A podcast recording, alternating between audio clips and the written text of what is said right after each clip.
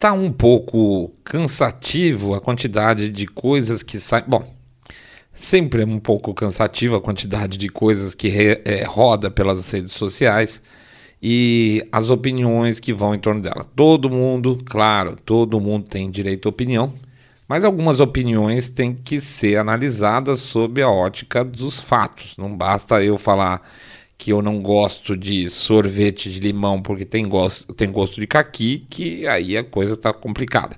Então, assim, você falar eu não gosto de algo tem que ser baseado em alguma coisa. Eu gosto de algo tem que ser baseado em alguma coisa real da mesma forma. E isso não tem acontecido. O que tem acontecido normalmente é que as pessoas têm se apegado a algumas, alguns discursos e basicamente jogado para as favas qualquer fato, qualquer coisa racional. Então, dentro desse conceito aí, a gente essa semana ficou um pouco mais irritado que o normal com a quantidade de bobagem. A gente passou até por algumas situações pessoais estranhas conversando com pessoas que falaram imbecilidades, vou ser franco para vocês. A gente já falou uma vez, nós perdemos uma vez um, um uma grande amigo por causa disso, que não tiver mais contato, agora mais um mais um que some porque simplesmente não consegue analisar as coisas sob a ótica da racionalidade. Tá? Tem aquele discurso é, virtuoso, uma percepção de superioridade que não, não tem. Né? A pessoa acha realmente que ela é superior a, é, vir, é, em termos de virtude, em termos de intelecto, e não é. E aí chega chegando, chega dando carteirada tal. Então, como encheu um pouco o saco dessa história toda, a gente resolveu fazer esse programa aqui, falando um pouco das bobagens que vocês ouvem por aí afora e como é que elas não se encaixam dentro do plano real das coisas. Não é, não é nem questão de nós vamos opinar aqui, olha, isso é bom, isso é ruim, está certo ou errado. São fatos que acontecem relacionados a certas coisas que não estão sendo levadas em consideração, tá bom? São quatro ou cinco itens que nós vamos discutir. Daqui a pouco a gente volta.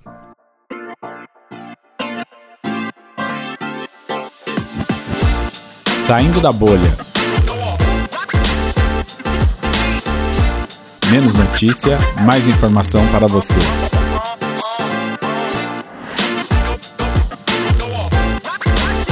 Desmistificando bobagens que você tem ouvido. Bem-vindos ao Saindo da Bolha, é o nosso episódio 65. Então vamos lá trabalhar um pouco, dar umas debuncadas em algumas, alguns assuntos que a gente considera importante, com coisas que são de domínio público, tá? Que as pessoas estão discutindo como essas informações de domínio público não existem. Antes de mais nada, vamos pedir para vocês entrarem lá no site www.saindabolha.com.br, clicar no botão follow ou seguir a gente nas demais plataformas de podcast. Pedir também para vocês fazerem o famoso boca a boca sarado, quando vocês contam para seus amigos que vocês estão acompanhando um podcast cabeça direita limpinho supimpa, que detesta, abomina o politicamente correto e, a, e as pessoas que têm ego inflado demais. E finalmente, que, que é? Ah, finalmente não, eu sempre falo finalmente, mas não é. Pede também para vocês considerarem dar uma passada no site do nosso e-book lá, o Treler, www.treler.com.br, onde a gente repassa para vocês a nossa estrutura de trabalho, como é que vocês podem também chegar às melhores informações, mesmo com fontes horrorosas, como são muitas vezes aquelas coisas que a gente tem que acompanhar pela mídia tradicional, porque é a base de onde começa toda a informação, sempre, né? E finalmente a gente pede para vocês também considerarem o famoso Pix, e o Pix tem uma importância muito grande, porque ele é o giro do saindo da bolha, tá? É o Pix que faz a coisa correr batidinha lá, a gente poder tocar os nossos projetos, abrir novas frentes e tá pronto aí para sempre trabalhar junto com vocês. Então a gente pede um, dois, cinco, dez, dez milhões de reais, lembrando que pingado não é seco. Ah, se eu sair da bolha, um real é muito pouco. Um real por episódio ou um real só ajuda pra caramba, tá bom, gente? É, é, podem acreditar nisso. O conjunto aí, o conjunto da nossa comunidade, os nossos amigos, são o que movem isso aqui, beleza? Bom, é isso aí, já falei um pouquinho de cada uma das coisas, vamos para frente, vida que segue. Roe v. Wade. Bom, esse é o tópico mais recente, né? Roe versus Wade, falou-se muito essa semana. Aliás, é o fator que gerou desentendimento com esse conhecido nosso de longo tempo que acha que nós estamos passando por um momento terrível porque Roe versus Wade foi revertido, como eles falam lá nos Estados Unidos, e que isso não tem absolutamente nada a ver com direitos ou não direitos de aborto. Isso aí é, são dois processos completamente diferentes. Muito bem. O que esse cara e a imprensa diz é basicamente: ah, o aborto acabou nos Estados Unidos. Pois é. Ou então manchetes que você vê por aí afora: o aborto agora é ilegal nos Estados Unidos. Isso é puro mambo jumbo, fake news, invencionice, falta de capacidade profissional de jornalista, tá? O fato é que o que a Suprema Corte decidiu é que o aborto não é um direito constitucional várias coisas na nossa vida são direitos. A gente tem direito a, sei lá, uh, certas pessoas têm direito a vale gás, mas isso não significa que seja um direito constitucional. É um direito que pode ser uh, aplicado em um estado e não em outro, pode ser feito do governo federal durante um determinado período, mas não há nada, por exemplo, na Constituição Federal Brasileira que as pessoas têm direito a gás, certo? Da mesma forma não tem direito ao aborto em relação à Constituição americana. A gente já fez um episódio inteiro, nós não vamos repetir isso aí, mas basicamente o Roe versus Wade foi uma invencionice. Na época, a Suprema Corte foi provocada, eles levantaram uma bola lá no meio, criaram. Na verdade, a Suprema Corte Americana criou uma legislação a respeito do aborto em nível federal nos Estados Unidos. E isso sempre se soube. Esse é o ponto interessante. Sempre se soube que Roe versus Wade era uma coisa meio capenga que bastava uma hora chegar alguém para chutar o pé da mesa que ia cair tudo. Caiu tudo. Ah, mas se não fosse uma corte mais conservadora, isso não ia acontecer? Claro que não, obviamente que não. Se fosse um juiz progressista, ou esses juízes que são agora mais que progressistas são, como é que eu posso dizer assim, militantes, né? Obviamente isso não ia acontecer. Precisou um grupo de juízes que tem uma visão de olhar para a Constituição de verdade e traduzi-la para a gente chegar na situação onde ficou evidente que o Roe versus Wade era uma bobagem e, portanto, foi revertida. E sendo revertida, agora os estados vão decidir. E isso é extremamente democrático, que cada estado faça a sua decisão. Lá temos que lembrar que é uma república, ou seja, onde os estados têm leis diferentes. O federalismo americano é muito mais forte que o federalismo brasileiro. Então agora os estados vão decidir cada um a seu tempo e da sua maneira, de acordo com, com a opinião do, da população local. Se a população local de determinados estados achar que deve ser mais ou menos restritiva a questão do aborto, que seja, é a mesma coisa em qualquer lugar do mundo. Só que o pessoal decidiu que não, não é assim, que é um retrocesso, que não pode, sendo que muitos estados hoje, ainda assim, depois de, de revertido ao Roe vs Wade, provavelmente eles vão ser mais flexíveis, mesmo esses estados estão sendo mal vistos, vamos chamar assim, vão ser mais flexíveis que alguns países europeus, a gente já fez um episódio sobre isso, e talvez até aqui no Brasil. Mas o pessoal não quer entender. Na verdade, não é que não entende, a pessoal não quer entender porque eles gostam de ter um discurso inflamado, a favor da humanidade, tá? É, é um papo furado que a gente vai ter que aguentar pro resto da nossa vida, porque é um pessoal extremamente arrogante. Não tem o que fazer, tá? Significa então que vai ser ilegal em alguns estados, e quando gente está falando que vai ser ilegal, significa que tem algumas brechas legais para isso, nunca é totalmente legal, tá? E vai ser mais liberalizado em outros. O que vai acontecer, por exemplo, na, no Colorado, na Califórnia, onde já tem até proposta para aborto perinatal, e aí provavelmente vai ter um problema constitucional de novo, tá? A história do aborto perinatal, ou seja, a mãe poder decidir depois de alguns dias se vai continuar com o bebê, talvez aí tenha um problema constitucional novamente. Espero que não passe uma, uma excrescência desse tipo lá nesses estados, tá? Então, basicamente, Roe versus Wade, não, a imprensa diz, mas não é verdade, não acabou com o aborto nos Estados Unidos, não é legal nos Estados Unidos, simplesmente Roe versus Wade decide que os estados a população, a, os eleitores locais de cada estado passam a ter o poder de decidir. E o que significa que se hoje, por exemplo, um estado como, sei lá, o Texas vai ser mais restritivo, daqui a duas, três, quatro legislaturas pode entrar uma, algum, algum tipo de alteração, ele virar mais, ficar mais liberal. E a Califórnia, de repente, hoje é liberal, mais para frente ficar menos liberal. É, é isso, esse é o jogo democrático da coisa. Mas o pessoal não gosta de democracia, né? Armas em Nova York. Vamos lembrar que um, dois dias antes dessa reversão da, do Roe vs. Wade também teve a questão das armas em Nova York. E é a mesma coisa que se ouviu. Nossa, meu Deus, agora todo mundo vai sair na rua com um monte de arma lá em Nova York, vai virar um bang bang, um tiroteio, etc e tal. Não, certo? Não, de novo. A, a, Suprema Corte Americana não mexeu na forma com que a Nova York trabalha em questão da uh, posse no sentido de como a pessoa pode ter posse de arma ou que ela nunca vai ter arma, vai todo mundo poder ter arma novamente. O que existe é uma lei antiga que, de 1911 que falava que as pessoas não podiam ter armas que pudessem ser carregadas tipo concealed, ou seja, que elas pudessem ser carregadas escondidas, porque isso seria um fator eventual de violência. O cara está com a arma escondida andando no, meio da, andando no meio da rua, logo ele tem chance de matar alguém. Então as pessoas não poderiam nem comprar armas que poderiam ficar escondidas. É, então seria uma, um crime menor você ter a posse desse tipo de arma e seria um crime grave você ter a arma e andar na rua com ela escondida. Essa é a lei de 1911. O que foi provocado à Suprema Corte é que eram pessoas que falavam assim: ei, eu quero ter armas pequenas, por que, que eu não posso ter? Eles brigaram lá nas cortes é, do estado de Nova York, subiu para a Suprema Corte, e a Suprema Corte falou: é, tem a segunda emenda, o cara tem direito a ter arma assim. Não dá para ficar discutindo essa pode, essa não pode. Eles têm direito, inclusive até porque o cara não está pedindo para comprar bazuca, ele está pedindo para comprar revólver. Enfim, foi isso que caiu basicamente. Mas, obviamente, a imprensa fala: nossa, liberaram para o Bang Bang em Nova York e tal. Não é, tá, gente? Não é de novo a história que se conta.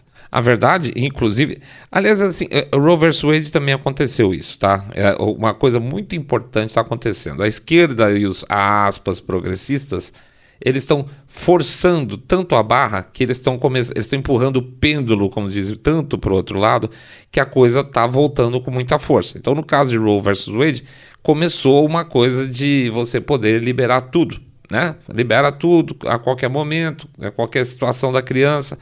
E na questão de armas também. Na verdade, quando você começa a pressionar demais, como é o caso dessa lei, apesar de antiga, em Nova York falar assim: não, você não pode ter esse tipo de arma. É, é, é, é, natural que num determinado momento o cidadão vai se revoltar contra isso e vai entrar dentro dos meios legais, tentar provar que ele está certo e que ele tem determinados direitos constitucionais. Ter a arma lá em Nova York é um direito constitucional, logo eu posso comprar a arma que eu quiser. É só isso. Então, quanto mais os progressistas apertam o parafuso, mais as coisas estão voltando para a cara deles numa forma mais uh, que eles não esperavam. Eu acredito que eles não estão esperando essa quantidade de derrotas, vamos chamar assim, que eles estão sentindo nos últimos dias.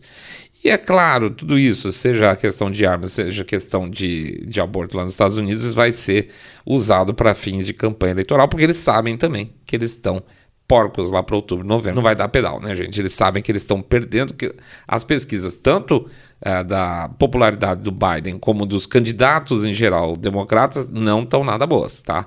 A tendência é de reversão tanto do Congresso quanto do Senado. E em um padrão que não se vê há muito tempo, tá? Hoje o Biden, inclusive, é considerado em termos de pesquisa, o pior presidente, que era um, era um título que ninguém tirava da mão do Carter, tá? E ele conseguiu estar tá pior que o Carter hoje em dia. Então é isso, quanto mais eles vão apertar, mais reação vai ter. E é uma reação democrática, eles detestam reação democrática. Você força uma determinada situação, a pessoa procura justiça e ganha.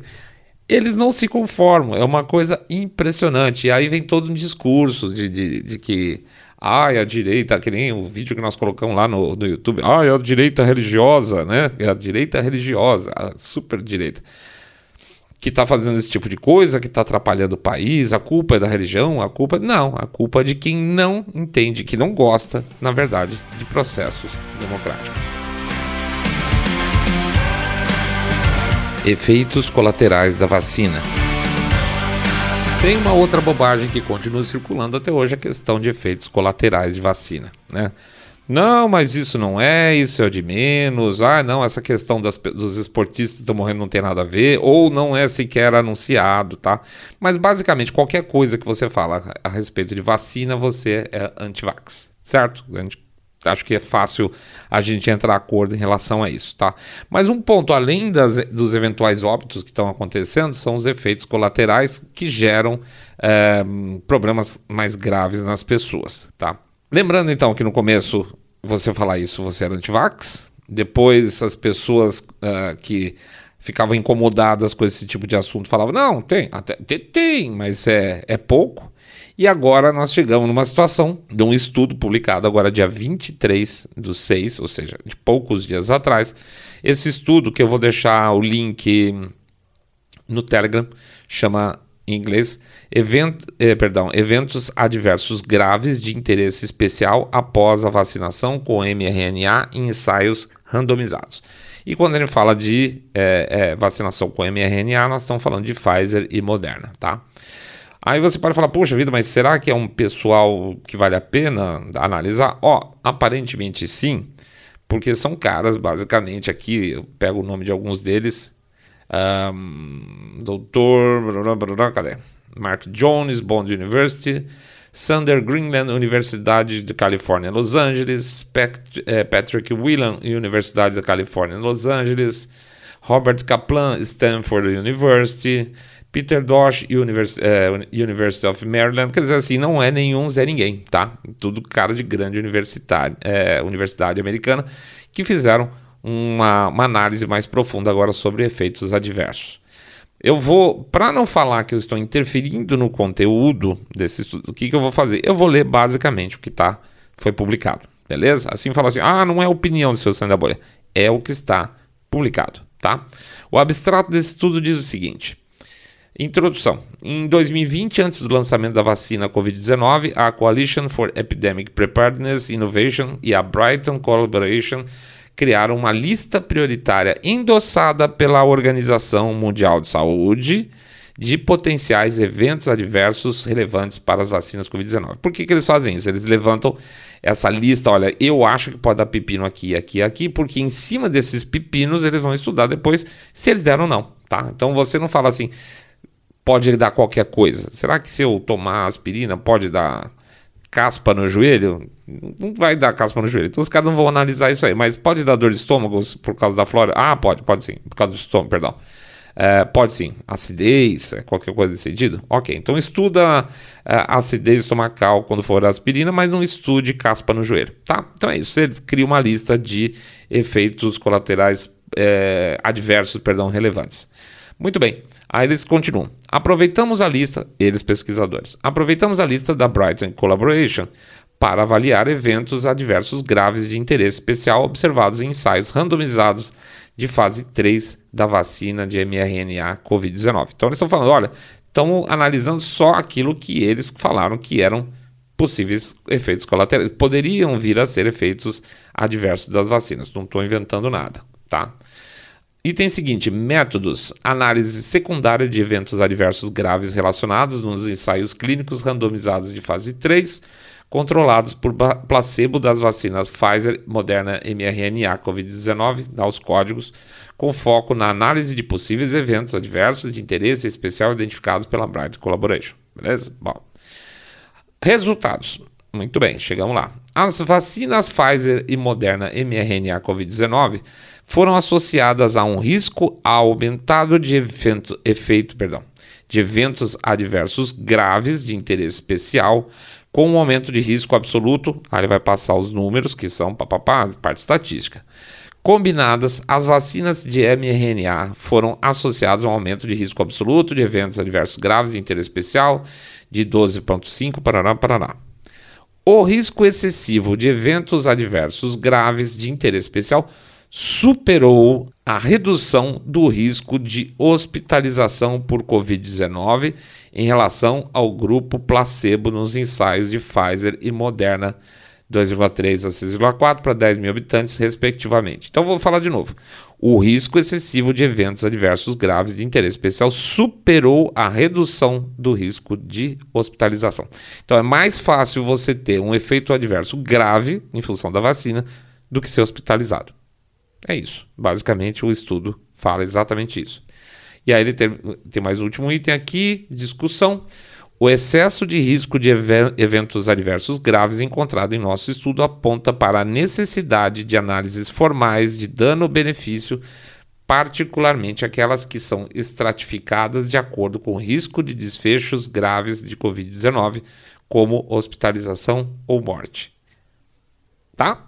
Não vou esticar. É isso aqui que é a nossa última notícia que a gente recebe em relação a esse tema, que sempre foi, que foi motivo de desmonetização, foi motivo de banimento de, do Twitter, foi motivo de do Saindo da Bolha estar tá piorado em relação ao Facebook.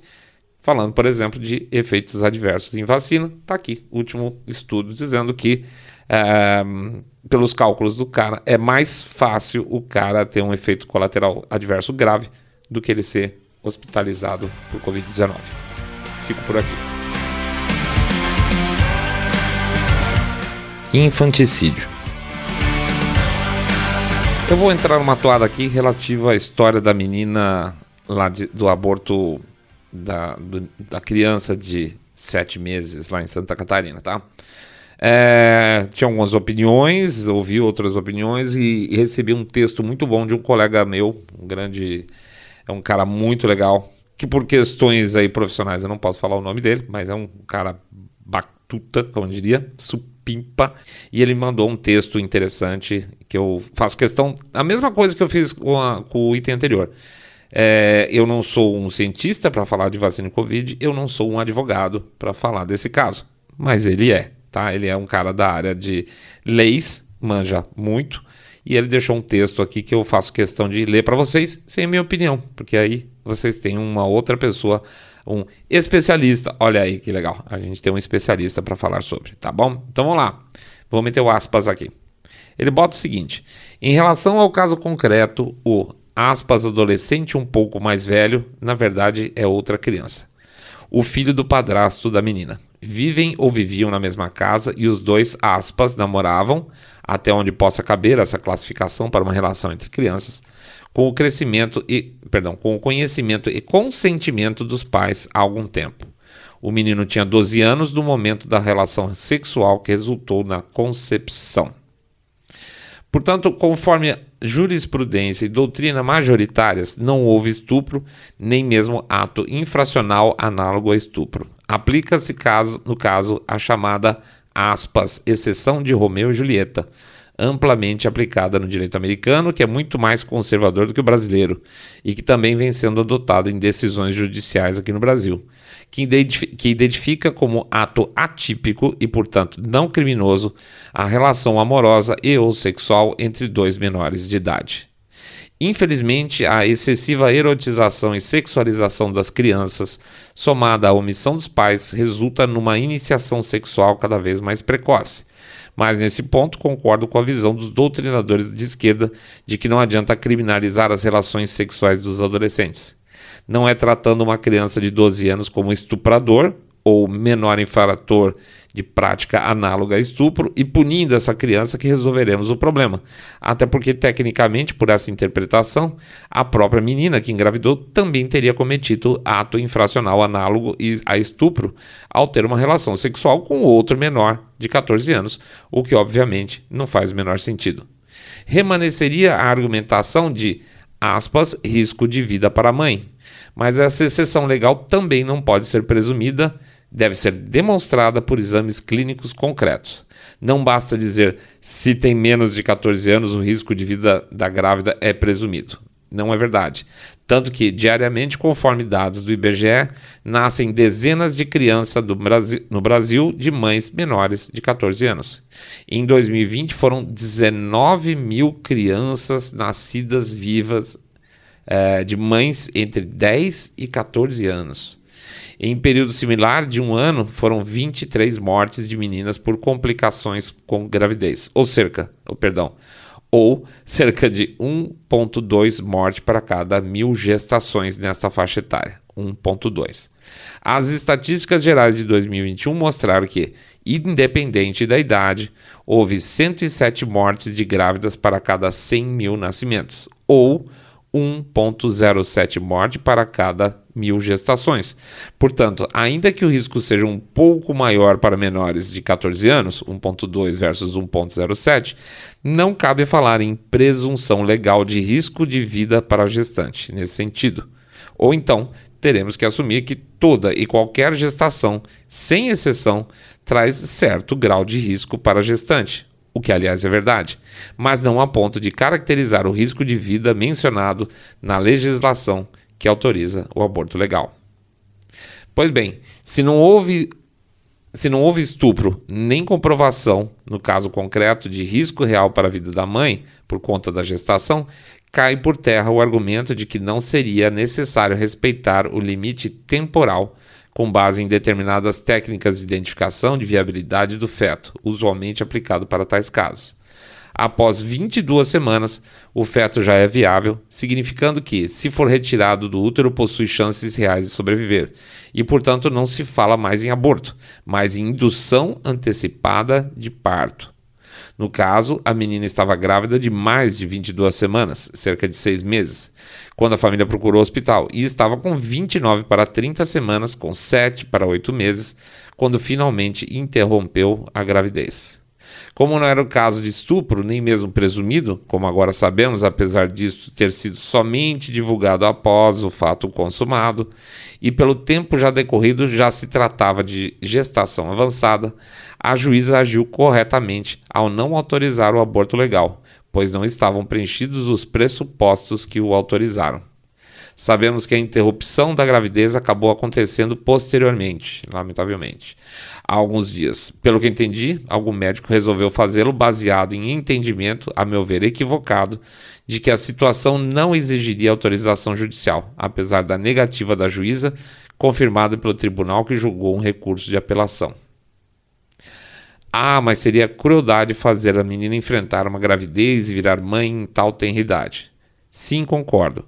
É uma situação terrível. Mas a melhor solução, nas circunstâncias concretas, não era a prática de infanticídio, pois foi isso que aconteceu na idade gestacional em que o aspas, aborto foi praticado, o que se faz nos poucos países que ainda autorizam essa prática bárbara é literalmente matar o bebê de forma ativa, geralmente através de uma injeção de veneno, este é o método humano, quando não através de outros métodos ainda mais cruéis que prefiro não detalhar aqui e que envolvem profunda dor e sofrimento ao feto. Se quiserem e estiverem em estômago, pesquisem no Google, mas advirto que poderão perder noites de sono. Após constatada a morte por interrupção de batimentos cardíacos, segue-se uma cesariana retirando o bebê assassinado da barriga. Isso na melhor hipótese, pois também é sabido de casos documentados inclusive nos Estados Unidos através de filmagens clandestinas em clínicas de aborto, em que o bebê sai vivo da barriga e é então morto por, por ação, injeção de substância letal ou por omissão, deixando-o sem cuidados até morrer de inanição. Meu Deus. Podemos até debater se é ética e moralmente correta a prática do infanticídio em alguns casos específicos, como estupro, gravidez de menor de 12 anos ou outras situações. Alguns defenderão que sim, o infanticídio nesses casos é justificado, seria o menor dos males, outros terão uma opinião diversa. Mas vamos chamar do nome certo. Interromper uma gestação após sete meses não é aborto, é infanticídio. Algumas feministas menos hipócritas defendem exatamente isso. Camille Palha, por exemplo, diz, parafraseio, depois buscarei a citação exata, que aborto é assassinato. Não há dúvida sobre isso. É, é, perdão, é interrupção de uma vida.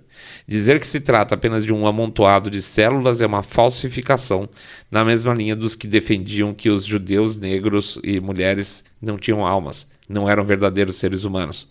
Mas o fato de aborto ser um assassinato não significa que não possa ser praticado, na visão de Camille Palha. A própria Palha é a favor do direito de aborto, mas com a consciência de que se está interrompendo uma vida humana, pois o direito da mulher de decidir se quer ou não ter filho se sobreporia ao direito do feto a sobreviver. Eu discordo, mas respeito a posição de Palha por sua franqueza em chamar as coisas pelos nomes que tem. Em resumo, no caso debate: 1. Um, não houve estupro. Houve relação sexual entre dois menores de idade, fato atípico, não ca caracterizado como crime. 2. Não havia risco real concreto identificado para a vida da menina grávida se essa prosseguisse com a gestação. 3. As decisões judiciais da juíza e da desembarcadora foram dadas de acordo com a lei brasileira, em consonância com a doutrina e jurisprudência dominantes e em conformidade com as circunstâncias do caso concreto. Não houve erro, nem do ponto de vista legal ou técnico, nas decisões que negaram autorização para a prática do aborto legal. 4. A interrupção da gravidez se deu em 29, 30 semanas, 7 para 8 meses de gestação. Portanto, não foi um aborto, mas indução artificial do parto seguida de morte.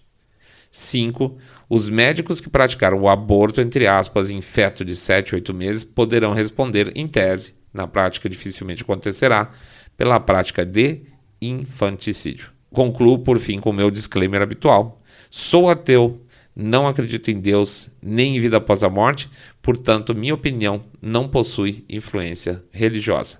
É isso aí, tá? Fica para vocês a opinião do meu colega aqui. Grande abraço, rapaz. A Ucrânia vai ganhar. Ah, os russos já se ferraram. Ah, acabaram os tanques, estão mandando velharia da Segunda Guerra para frente. Essa história dos tanques foi uma das mais faladas. Ih, tá acabando os tanques dos caras. Os caras não tem mais armamento nenhum. Bullshit, pessoal. Anteontem estava chegando uma nova leva de tanques T-80 na região lá de Donbass, que são tanques modernos. Tanques antigos estavam sendo usados pelas tropas de apoio da Ossétia do Sul e pelas milícias locais. Vão lembrar, a, a, aquela região já estava em guerra com a Ucrânia há algum tempo, certo? E aquela turma, tem as milícias locais, eles tinham um exército praticamente estruturado que estava usando os tanques velho. Obviamente os russos não vão botar os tanques novos na mão desses caras, eles nem devem ter treinamento para isso.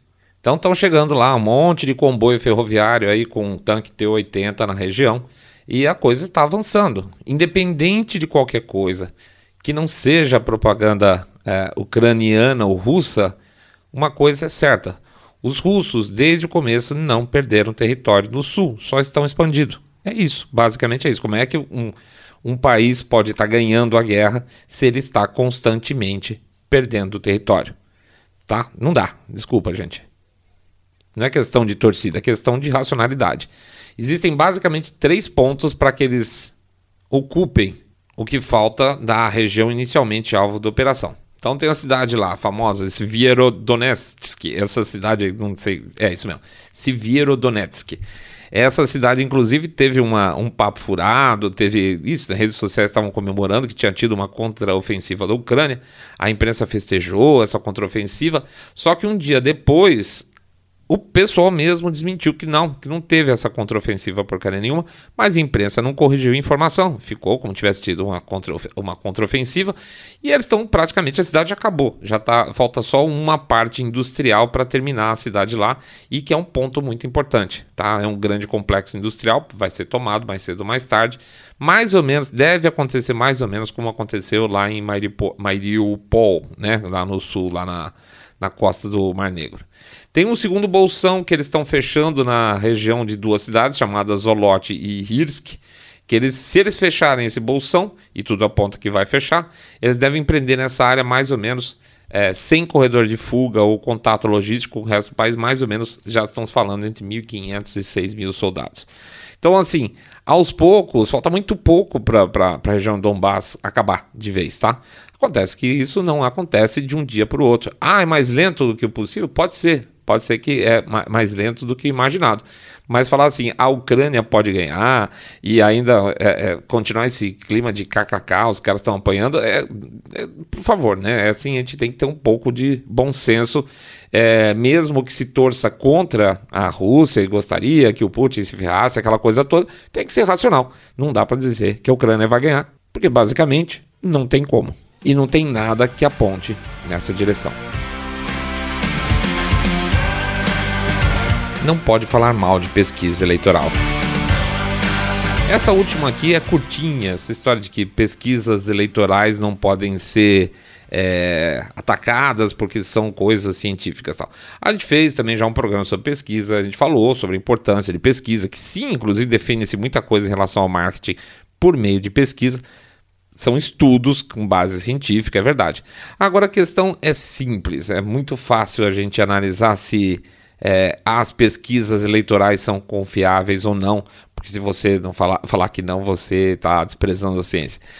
É, se toda pesquisa eleitoral é confiável, como é que você tem pesquisas é, eleitorais tão conflitantes? Aqui no Brasil, lá nos Estados Unidos, existem pesquisas extremamente conflitantes. Significa o quê? Que o método científico a, a, utilizado por um instituto ou outro é confiável ou não. E é isso que é o ponto. A gente não fala que pesquisa não existe. É a falsa alegação que se faz, é, a, é o falso ataque que se faz ao argumento. Quando se diz que pesquisa não funciona, estamos dizendo que certos institutos de pesquisa têm pesquisas não confiáveis. Porque se fossem todos confiáveis, todos teriam que ter resultados muito próximos. Não é um pouco parecido, seria muito próximos, tá? Se o método científico pode variar tanto assim, é a mesma coisa que imaginar que a gente falasse uh, a gravidade na Terra, uh, na, no nível do mar, é 9,8 é, metros por segundo ao quadrado, mais ou menos 5. Tá? Então você pode ter de 4,8 a 13,8 e assim a gente tem uma margem de erro razoável. Só que aí você vai pesar na balança, vai dar entre, sei lá, um cara de 80 quilos vai dar entre 55 e 110. E aí o médico vai tomar qual decisão? Vai falar para o cara emagrecer, para engordar ou para continuar como ele está? E isso não é científico, tá? Então assim, não dá para você falar que pesquisa é anticientífica. O que se diz normalmente, as pessoas são, estão incomodadas, é que pesquisas eleitorais têm institutos com métodos que não são confiáveis. E por isso eles erram, tá? Então, papo furado. O cara que fica é, putinho quando você fala que você não confia em pesquisa eleitoral, ele sabe muito bem do que você está falando. E se ele não souber, você aproveita e explica para ele. Bom, é isso aí, pessoal. A gente pede desculpa, o programa um pouco caótico hoje. A gente ficou meio uh, raivoso com a quantidade de coisas que aconteceram aí, com esse monte de bobagem sendo falado por tudo quanto é lugar. Parece que assim, teve uma chuva de bobagem caindo de todos os lados essa semana assim, em cima da gente, como pessoa física, tá? É, esses questionamentos que eu estou falando sobre Ucrânia, pesquisa eleitoral, vacina, tudo mais, são coisas que vieram muito forte durante essa semana para a gente falar assim: poxa, se nós estamos passando por essa, é muito provável que outras pessoas estejam passando por essa também. Então a gente falou assim: ah, vamos lá, vamos dar as nossas uh, justificativas, explicar como que normalmente a gente conversa com essas pessoas, que tipo de argumento a gente usa, para quem sabe é útil para vocês aí também, tá bom? É isso aí, a gente agradece mais uma semana fechada aqui, programa 165, puxa, bastante coisa. Check. Essa semana nós não tivemos muitos vídeos, na verdade nós tivemos, acho que só um vídeo, né? É, explico para vocês que a gente está tentando modificar o padrão de vídeos, a gente está estudando ainda, a gente ficou aí com um pé de um lado, um pé do outro. Ficou sem fazer o que a gente costumava fazer e sem entregar o novo. Peço desculpa, vamos ver se a gente ajusta isso durante a semana. Lá no YouTube tende a ter mais material novamente, beleza? Um grande abraço. Não, senhora. Vou fazer meu jabá rapidinho pedindo para vocês entrar no site www.saindabolha.com.br, clicar no botão follow this podcast. Não, só follow. Seguir a gente no YouTube, sininho, é, comentário e o likezinho lá também. Pedir para vocês contar para seus amigos que vocês estão acompanhando o podcast Cabeça Direita Limpinho, supimpa que detesta, abomina o politicamente correto e gente que não consegue entender as coisas. Pedir também para vocês darem uma acessada lá no nosso site Treler, www.treler.com.br. Clicar lá, dá uma analisada no nosso e-book. O material está muito bonito, gente. Vale a pena mesmo, tá? E o preço está bem razoável.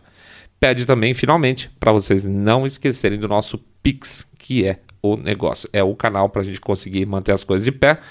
O código fica lá nos, nas postagens e o QR Code fica no YouTube sempre, tá? Então, se precisar de Onde fica uh, eh, para eu doar pro, no Pix lá da, do Saindo da Bolha? Procura no YouTube ou na postagem do último episódio, tá bom? A gente agradece demais. Qualquer um, dois, cinco ou dez milhões de reais. Lembrando que pingado não é seco. Ou um real por episódio, que ajuda, sempre ajuda pra caramba. Boa semana para todo mundo. Muita paz no coração, muita força, saúde. Vamos lá, gente. Vamos, vamos para frente que tá complicado, mas é, não sei, é aquilo que a gente falou outro dia. Tem alguns sinais aí de fissura nessa grande represa de. Como é que eu posso dizer?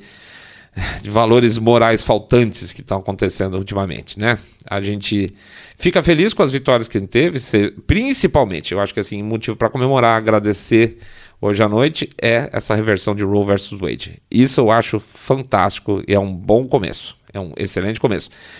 Twitter pode ser que o Elon Musk realmente entre e eu acho que essa vai ser a grande fissura que a gente estava esperando. Eu espero realmente que tenha uma mudança aí de diretriz no, no Twitter. Vamos lá, vamos, sempre otimista. Grande abraço, fiquem todos muito, muito mais super, super bem. Saindo da bolha.